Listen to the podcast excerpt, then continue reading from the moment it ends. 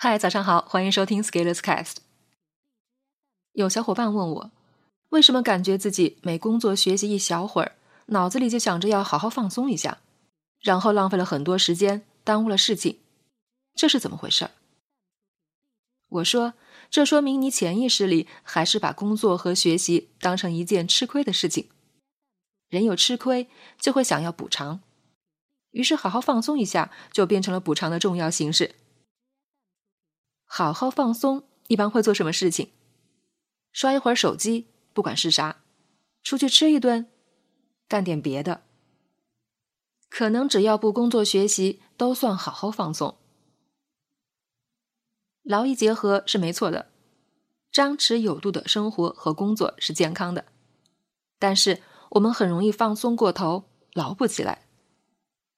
其实生活最关键的是保持稳定的节奏。而保持稳定节奏的关键在于，你能接受并且认可这样的生活。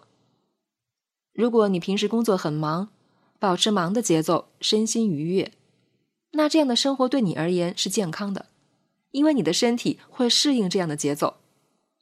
也就是说，我们如果从心底认可工作学习是生活中不可组成的部分，更容易获得幸福感。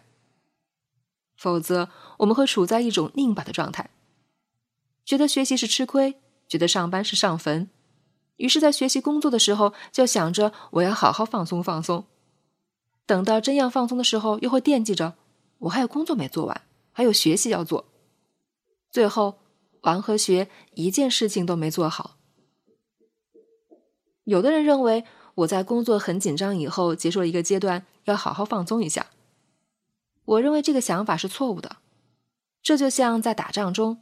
你攻下了一片高地，然后却说我要到山脚下去放松一下。你一放松，敌人又打上来了。工作也是一样的道理，习惯了紧张的节奏以后，人一放松，节奏就很难回来了，垮了。我见过很多类似的例子，有的人其实上半年的状态很好，完成了一个小目标，结果一放松，到下半年就收不回来，每天颓废的不行。人生是长跑，不是冲刺。我们要有全局的视野，搞完这一波，还有下一波。假如我们能够意识到人生就是持续不断的工作和学习，我们再看休息与工作就会更安心。做事的时候就认真的做，这是生活的一部分；休息就认真休息，这也是生活的一部分。认真学习，认真休息。哪怕是睡懒觉也会安心。我用更直白的话说，吃饭就认真吃饭，拉屎就认真拉屎。我们要持续吃饭，也会持续拉屎。人与人的竞争拼的其实是常态能力。什么是你的常态？什么就会决定你的结果。疫情防控，中国人戴口罩、少聚集是常态。这最终给我们的疫情防护成功打下了基础，而西方国家不愿意戴口罩，仍然坚持集会，最终的病例确诊数是不会说谎的，因为疫情防控就是需要人们戴口罩、保持距离，谁把这个变成常态，谁就先胜利。同样的，成长进步需要什么，什么就会变成你的常态。有成就的人会过什么样的生活？什么样的生活就应该成为你的常态，然后这会变成一个智商题或者信念题。你觉得那些成功人士过着什么样的生活？有的人认为成功人士就是每天玩、每天享乐、每天都不用工作，只用让别人为他工作就可以。这种就是皇帝要用金锄头犁地的典型。越是有成就的人，忙的事情就越多，而且一旦人有成就以后，是很难闲得住的。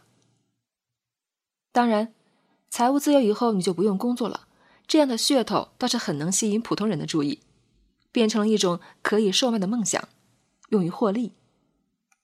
如果普通人信了这些，那真是断了未来财务自由的可能性。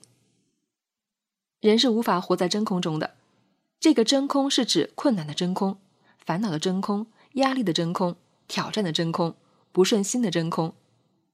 人不管在哪个阶段，都会有要解决的问题的。所以，其实咱谁也不要羡慕谁。诚然，到了一个更高的层次，要解决更高的问题。但是，从生活幸福、情绪平和的角度讲，和你所处的人生阶段无关，而是和你的生活常态有关。